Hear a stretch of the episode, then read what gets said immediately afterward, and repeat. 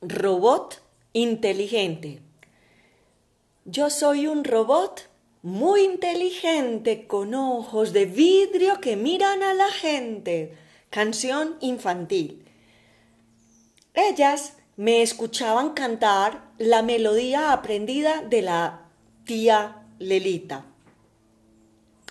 Saltamos de un brinco del camarote y nos fuimos a comer fresas de la huerta, que estaban sembradas al lado de miles de coles de Bruselas. Escuchamos a la madre gritar, Niñas, a la ducha, por turnos.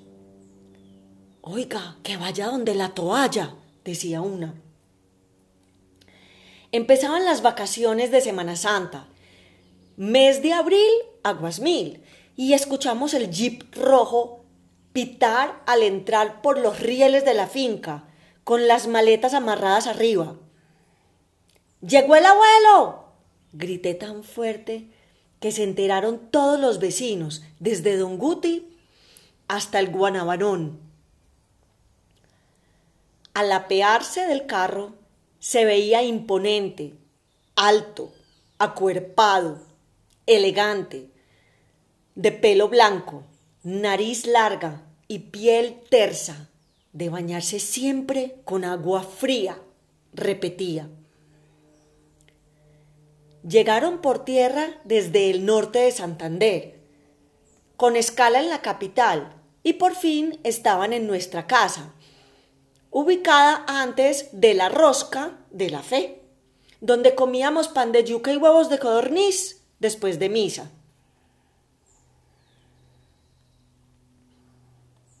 Desamarró su maleta de una coraza más dura que la caparazón de su tortuga tiburcia.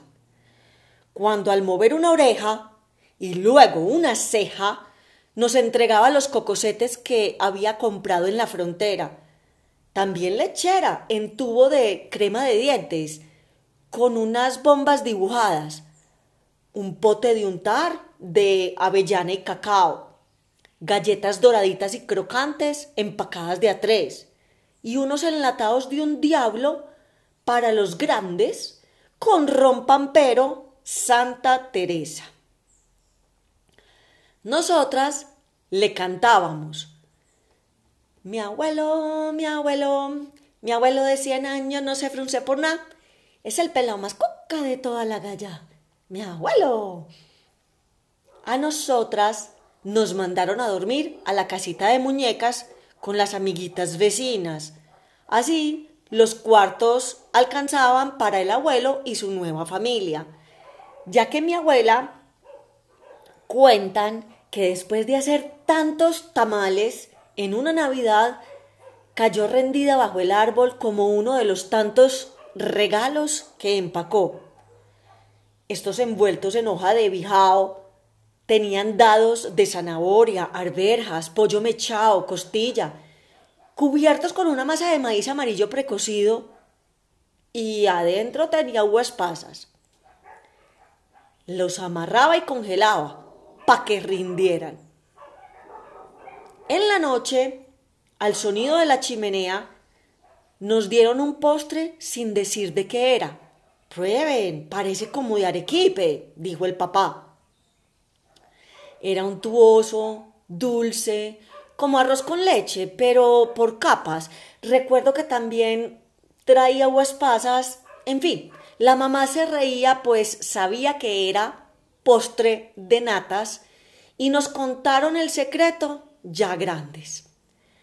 Al amanecer, ellas, las amigas vecinas, dijeron que jugáramos algo nuevo.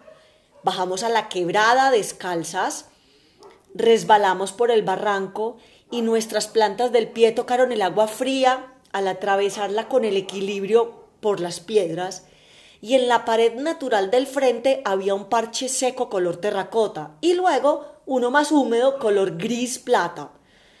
Tomamos cada uno un puñado y al escalar de vuelta nos sentamos debajo de un guayabo a pulir la forma que insinuaba el apretón. A mí me salió una figura de una de un muñeco y ellas dijeron, le falta corazón.